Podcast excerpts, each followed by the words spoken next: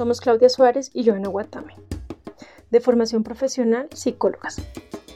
Actualmente en la Dirección de Asuntos Humanitarios en el abordaje de violencias asociadas a poblaciones LGBTI, víctimas del delito de trata de personas, defensores y defensoras de derechos humanos y otras poblaciones vulnerables. A continuación, una lectura del fenómeno de la violencia desde un ejercicio académico, experiencial y reflexivo por Joana Guatame.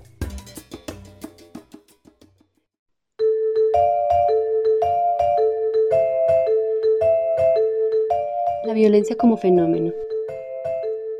El sistema que programa la computadora, que alarma al banquero, que alerta al embajador, que cena con el general, que emplaza al presidente, que intima al ministro, que amenaza al director, que humilla al gerente, que grita al jefe, que prepotea al empleado, que desprecia al obrero, que maltrata a la mujer, que golpea al hijo, que patea al perro.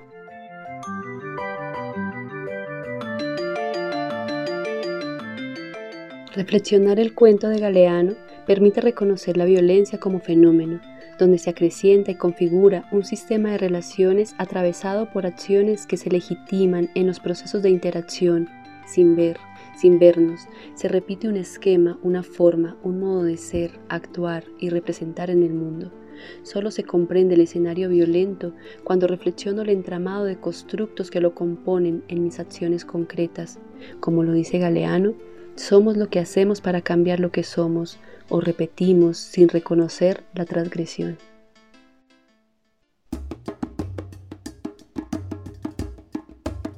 Comprender la violencia como fenómeno permite leerla desde prácticas externas e internas en lógicas relacionales y ejercicios de interacción donde se desarrolla la vida, donde me afecta tanto como lo afecto.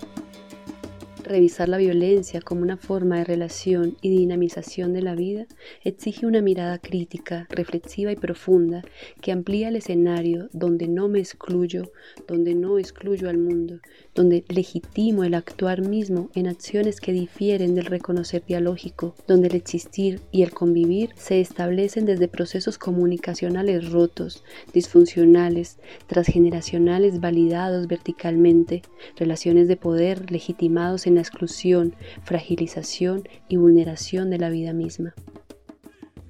Más allá de hablar de la violencia y los tipos, repensar el mundo desde la raíz del ejercicio violento en dinámicas de relación abre un campo importante a la reflexión de lo no ajeno, de lo no otro, fuera de sí.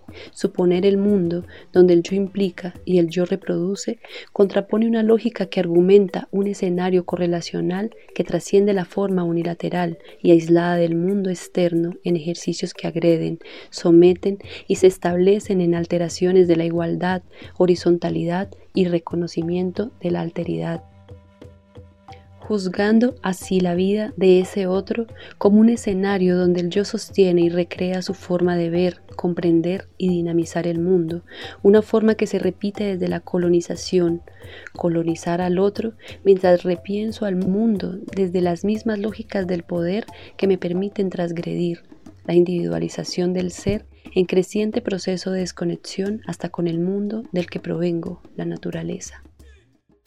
Permitirnos una lectura profunda desde el lugar propio y la relación con la violencia acerca a una reflexión frente a mis prácticas internas y externas en cuanto al escenario consciente en que asumo y decido establecer mis dinámicas de interacción mediadas por la violencia o no donde soy protagonista y puedo transformar o reproducir acciones violentas.